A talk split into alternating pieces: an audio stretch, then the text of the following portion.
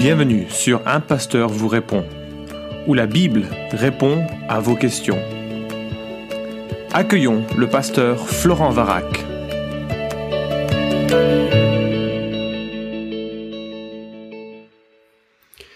La question qui nous préoccupe euh, pour ce podcast, c'est la suivante.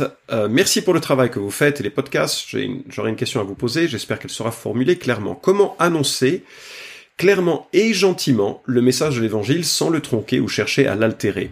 Je fréquente plusieurs amis et connaissances et j'ai déjà pu choquer certaines personnes en affirmant le salut en Jésus seul, la vérité totale de la Bible. De quelle manière pourrais-je mettre de l'eau dans mon vin sans pour autant ne pas nier mes affirmations qui sont vraies? Autre question dans la même lignée, comment rester empathique et à l'écoute des autres en sachant que nous disposons de la vérité totale à travers de la parole de Dieu? Comment annoncer la parole de manière bonne et fructueuse pour nos interlocuteurs sans paraître comme hautain vis-à-vis d'eux merci beaucoup, c'est une euh, super question. Je m'identifie pleinement à ce que à ta problématique. C'est pas vraiment facile de se positionner euh, à la fois avec cette euh, cette urgence que revêt l'Évangile pour nous, parce que c'est une question du haut de mort. Hein, selon notre compréhension, on va tous mourir et Christ nous offre, Dieu nous offre un salut en Christ qui est complet, qui est parfait, qui est suffisant pour réduire toute peur, pour donner sens à la vie. Et voilà que lorsqu'on en parle, on est souvent pas toujours, mais parfois pris pour des, illuminés ou pour des gens un petit peu intolérants, ce qui n'a rien à voir d'ailleurs avec la tolérance, avoir des convictions, mais ça c'est une autre thématique. Alors, euh, je vais répondre en quelques phrases et puis ensuite essayer de, développer. Je suis conscient que ce sera pas une réponse euh, qui, fera un peu euh, tout le tour de la question. En 1 Corinthiens chapitre 9, nous voyons l'apôtre Paul qui nous dit qu'il s'est fait tout à tous pour en sauver le plus grand nombre.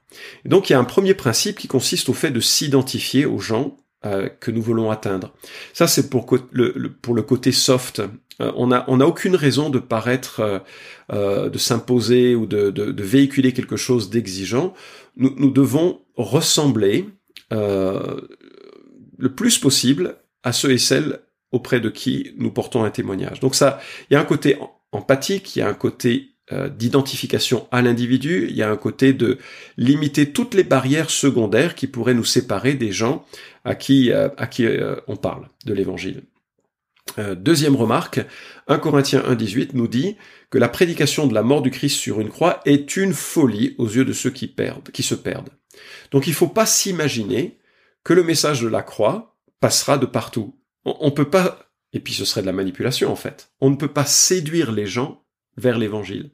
On doit les aimer, on doit minimiser les barrières qui nous séparent d'eux, et nous devons introduire le message de la croix qui demeurera toujours un scandale et une, euh, source d'opposition et de, et de gêne. Et donc toute proclamation authentique de l'évangile va naviguer entre ces deux tensions, la tension d'un côté qui consiste à s'identifier aux gens et euh, à, les aimer, à, faire en sorte qu'il n'y ait pas de barrière euh, inutile. Et puis d'un autre côté, cette tension qui fait que l'évangile va être incisif, va percer les cœurs et que ce sera une odeur de mort pour euh, certaines personnes et une odeur de vie pour d'autres personnes. Alors, moi, ce que j'ai euh, remarqué au fil du temps, mais c'est vrai que je suis pas non plus un évangéliste euh, dans le, plus pur, on va dire. Euh, c'est pas, j'aime beaucoup discuter de ma foi avec ceux et celles qui ne croient pas, mais en même temps, je n'ai pas cette audace qui caractérise souvent les évangélistes qui vont, qui mènent la discussion jusqu'à la, la, conversion. Néanmoins, ce que j'ai remarqué, c'est que c'était très pertinent, et surtout de nos jours, de discuter avec les gens en leur posant des questions de challenger les personnes face à leurs présuppositions et que c'était vraiment une très belle technique pour pouvoir euh, faire réfléchir l'individu sur ce qu'il croyait, lui révéler ses incohérences et puis euh, à ce moment-là de lui aborder, de lui apporter les éléments constructifs euh, et descriptifs de l'évangile, en sachant que c'est le Saint-Esprit qui pouvait le convaincre de toute façon de l'authenticité et de la véracité. Donc tu dois t'identifier aux gens, tu dois réaliser que l'évangile va créer de toute façon des, barrières, et puis euh, tu dois aussi, tu peux en tout cas, euh, poser des questions pour faire cheminer l'individu plutôt que d'être déclaratif. Et je ne déclare jamais que j'ai la vérité, parce que la vérité, elle est en une personne, elle est en Jésus-Christ, et j'en suis juste un de ses témoins, un de ses euh, messagers. Et donc on a, on n'a pas, c'est pas nous qui portons la vérité, c'est Jésus-Christ qui l'incarne, et nous sommes juste porteurs de cette vérité, mais que nous filtrons par nos propres imperfections. Et donc ce que nous disons, ce que nous vivons, est loin d'être d'être parfait. Ce qui me rassure, c'est qu'il n'y a pas dans la bouche de Jésus une seule et même approche. Par exemple, Jésus est très très doux euh, lorsqu'il approche la femme samaritaine. On ne voit pas ici l'idée de, massacrer ses convictions ou de l'humilier ou de l'écraser de culpabilité. Il est extrêmement doux il pose d'ailleurs des questions, il utilise cette approche soft en quelque sorte pour faire cheminer l'individu et euh, prendre conscience de ses manques et de son besoin de grâce et de pardon. Par contre, Jésus est extrêmement dur avec ceux qui sont des religieux et qui euh, masquent en quelque sorte la lumière de la Bible par leur hypocrisie euh, religieuse. Et donc on voit à quel point euh, son approche, celle de Jésus, euh, variait en fonction des, euh, des, situations que l'on pouvait qu'il pouvait rencontrer, des individus qu'il pouvait avoir. Alors, euh, j'ai reçu David Snyder, qui est un missionnaire avec Juifs pour Jésus, une mission euh, avec laquelle je participe euh, de temps à autre. Et Avi envoie un petit mot qui est une sorte de boîte à outils pour les, les campagnes d'évangélisation qu'il mène, qui sont souvent des campagnes d'évangélisation assez musclées, qui suscitent un peu la, la confrontation. Et, voilà ce que je te cite. Je ne cite pas l'intégralité du, du, document, mais il note plusieurs choses vis-à-vis -vis de l'évangélisation que tu trouveras utiles et qui doit un peu euh, euh, tempérer cette idée que l'on doit que tout va être calme hein, quand on proclame l'évangile. Il remarque premièrement que l'évangile suscite la confrontation. Il cite Ésaïe 8, 14 et 15, Galates 5 et 11. Et bien entendu, l'évangile confronte notre euh, péché et, à ce titre, personne n'aime qu'on mette le doigt dessus. Deuxièmement, le monde, l'évangile, pardon, s'oppose à un monde de non-croyants. Psaume chapitre 2 étant euh, emblématique de, cela. Le monde n'est pas dans un état de réception qui dit euh, oh, enseigne-moi l'évangile, j'en ai besoin. Et donc euh, forcément, il y a une opposition qui a lieu avec la proclamation de l'évangile. Troisièmement, l'évangile polarise et divise.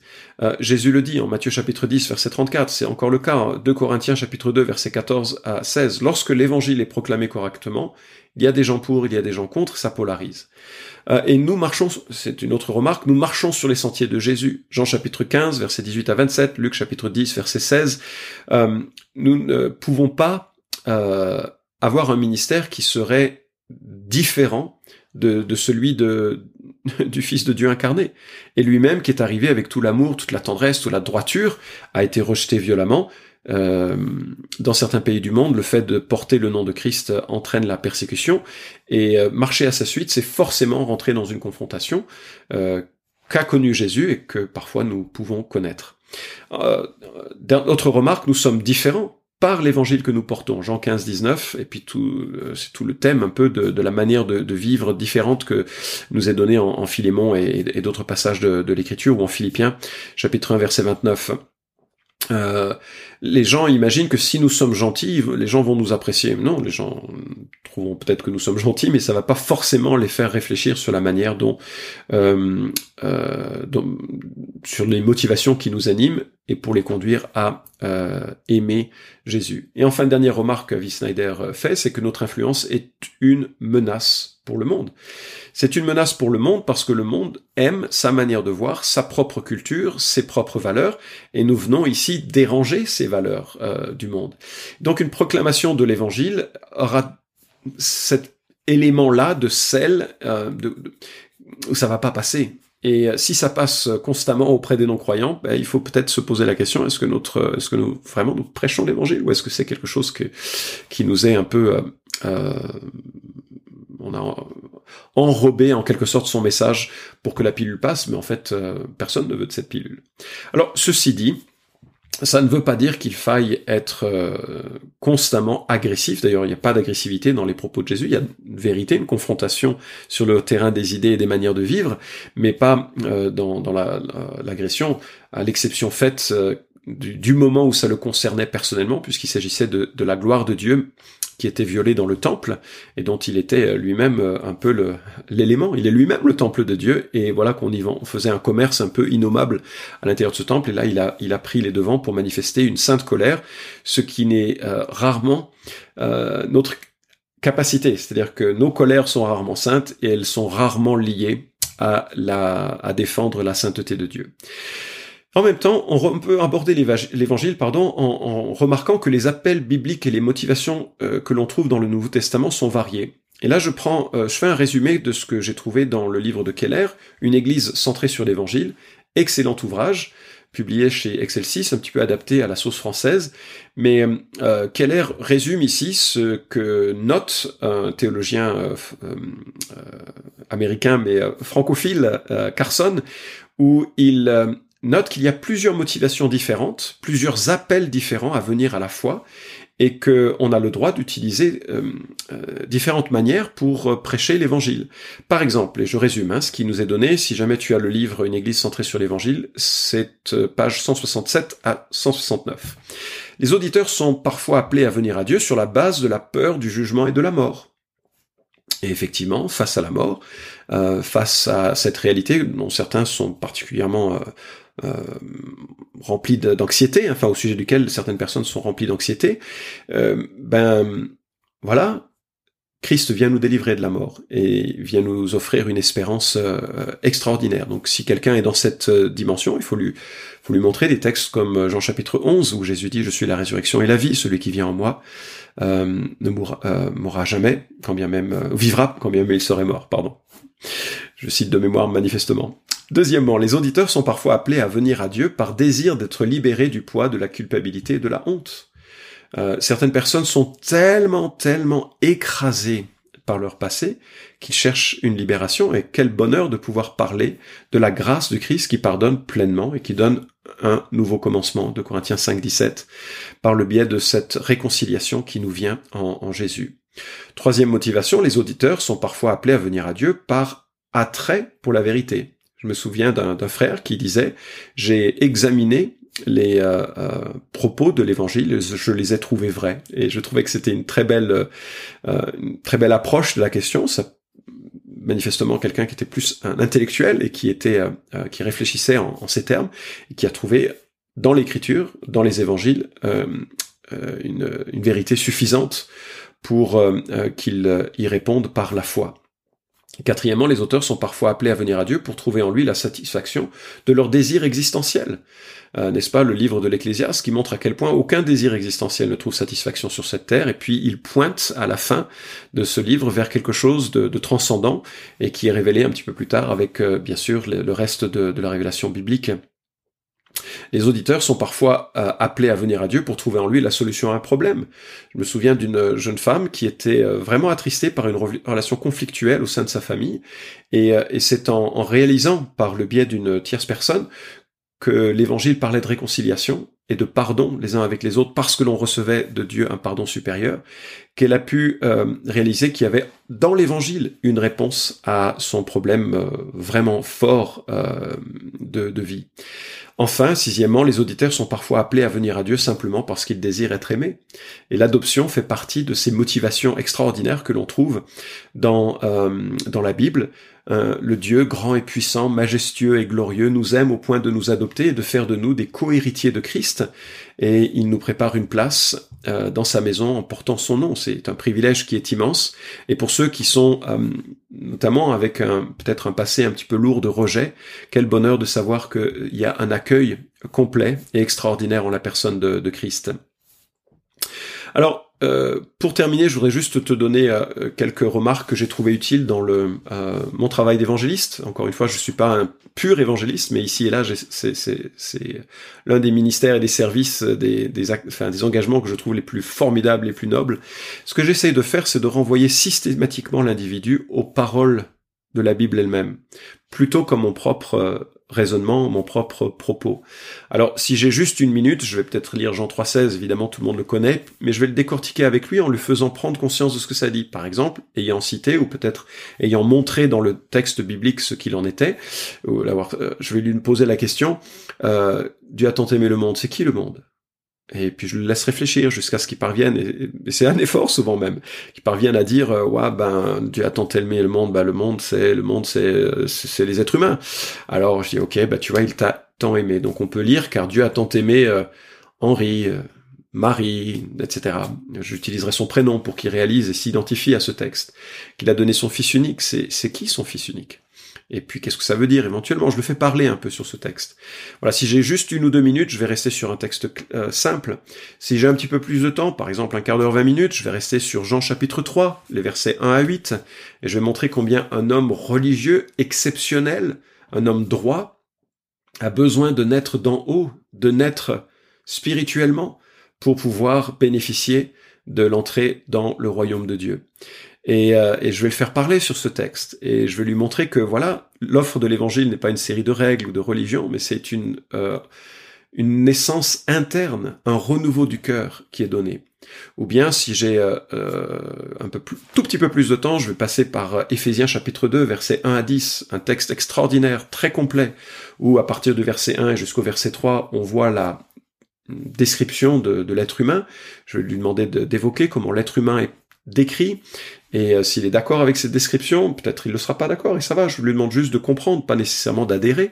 Et puis après, je lui montrerai à partir du verset 4 et jusqu'au verset euh, 7, qu'est-ce qui a motivé Dieu. Et on voit que c'est son grand amour, sa miséricorde exceptionnelle qui a motivé Dieu. Donc je vais utiliser euh, euh, ce texte pour montrer combien Dieu, malgré la crasse de l'être humain, Dieu est vraiment désireux d'offrir une, grâce euh, extraordinaire et une vie nouvelle. Euh, et puis à partir du verset 8 et jusqu'au verset 9, je lui montrais que le moyen du salut, c'est la grâce qui euh, nous est donnée par la foi. Et donc vraiment c'est un cadeau que Dieu nous fait le salut. Et donc je vais le faire réfléchir sur ce que ça veut dire qu'un cadeau, euh, que la, ce que c'est que la grâce, ce que c'est que la foi. Puis je vais lui montrer les vraies conséquences d'une personne qui croit. C'est-à-dire que c'est pas simplement quelqu'un qui croit dans sa tête, mais ça va se euh, manifester par des œuvres qui reflètent euh, Dieu tel qu'il est, des, des œuvres bonnes, euh, une manière de vie euh, transformée. Et tu vois, ce qui est formidable, c'est que si tu fais réfléchir l'individu sur les textes bibliques, il va se positionner par rapport au texte biblique, pas par rapport à toi. Et comme ça, il se positionne directement vis-à-vis, par rapport à la Bible. Est-ce qu'il croit ou est-ce qu'il rejette la Bible? Est-ce qu'il accepte Christ ou rejette Christ? Et ça, c'est son choix, sa prérogative, et, euh, et, ça, te, ça te détache du, du, devoir un peu de tout démontrer, ce qui est impossible, mais plutôt de, de simplement conduire l'individu, euh, essayer de répondre à ses questions, et dire, écoute, regarde d'abord ce qu'il en est dans la, dans la Bible et pour que tu comprennes ce qu'il en est, parce qu'il y a souvent de très mauvaises euh, compréhensions sur ce qu'est le, le, message de l'Évangile. Et puis, euh, bah après, ça dépend plus de toi, hein, sa, sa réponse. Et euh, mais j'ai trouvé que aborder ces thématiques le biais de questions, de questions existentielles euh, sur son histoire de vie, si ça marche pour lui, si euh, euh, s'il a trouvé un sens à la vie, s'il n'a pas peur de la mort, si s'il trouve que les gens sont bons ou plutôt mauvais, alors comment expliquer ça? Et puis s'il est prêt à écouter en quelques minutes une petite présentation de ce qui est le centre, le cœur du message de la Bible pour pour lui, et là d'ouvrir directement les pages de l'écriture et de laisser ces pages parler à son cœur. La foi vient de ce que l'on entend, et ce que l'on entend vient de la parole du Christ. C'est ce que nous dit euh, euh, l'Écriture. J'en suis convaincu. C'est par elle que nous pouvons percevoir qui, qui est Dieu. Si tu as plus de temps, tu trouveras sur le site de l'église où j'ai été pasteur pendant pas mal d'années, epevc.org, une un document qui permet une présentation de l'évangile en 6 ou 12 rencontres. C'est un peu le, fil conducteur euh, de, de, de l'écriture. Et euh, ça, c'est pour ceux qui sont très motivés et qui veulent vraiment avoir, soit simplement comprendre ce qu'est le, le, centre de, de, la Bible, soit qui veulent euh, avoir une, une vue euh, globale pour pouvoir se faire une opinion de ce qu'est l'évangile. Voilà, j'espère avoir répondu à ta question et je te souhaite bon courage dans ton témoignage. Merci d'avoir écouté cet épisode d'un pasteur vous répond. Posez vos questions en nous envoyant un email à question@toutpoursagloire.com. Retrouvez cet épisode et tous les précédents sur notre site toutpoursagloire.com.